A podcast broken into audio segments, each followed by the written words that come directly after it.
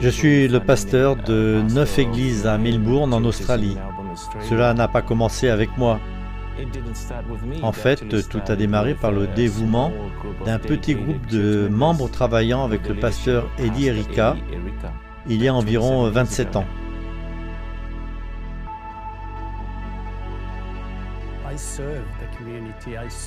Je sers la communauté, je suis au service des autres, je sers Dieu et c'est pour moi le plus important de ce que je fais.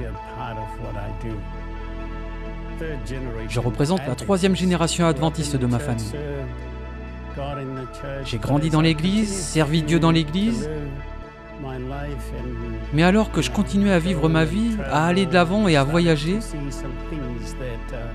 j'ai commencé à voir certaines choses qui n'étaient pas en harmonie avec ce que je croyais en ce temps-là. J'ai continué à croire en Dieu, mais je suis devenu sauvage. C'est à cette époque alors que je sortais d'un pub de Wellington que j'ai entendu une voix me dire ⁇ Qu'est-ce que tu fais là? C'est vendredi soir. La voix n'avait pas le ton du jugement. J'ai entendu cette voix qui était comme connectée à moi. Aussi, mentalement, et je fais demi-tour et j'ai dit, Ok Seigneur, je sais que je t'ai délaissé, alors je reviens vers toi, mais pas nécessairement à l'église.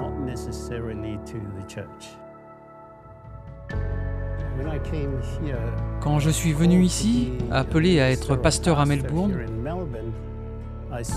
je me suis retrouvé dans une sorte de système hiérarchique.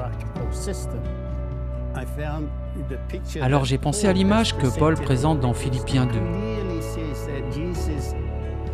qui dit clairement que Jésus a décidé d'être un serviteur. Quand vous choisissez cela, vous êtes connecté. Vous pouvez être en relation avec tout le monde.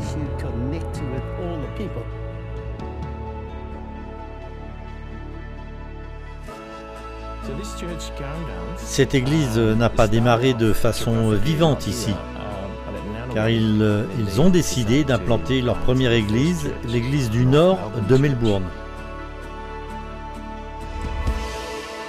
J'ai été chrétienne toute ma vie.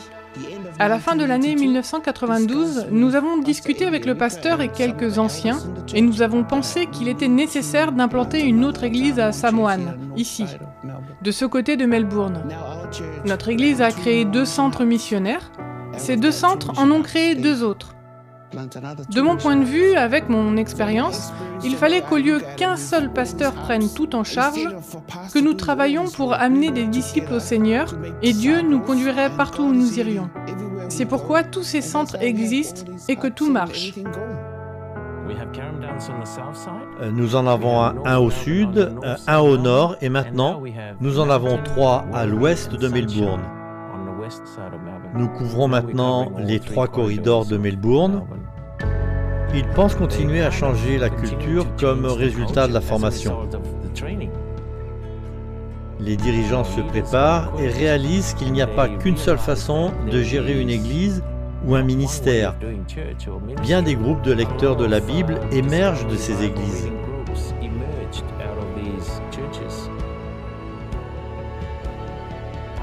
Je pense que cette histoire est apparentée à la présence des autres cultures et que ces petits ministères et jeunes églises essaient d'atteindre et de rapprocher les uns des autres.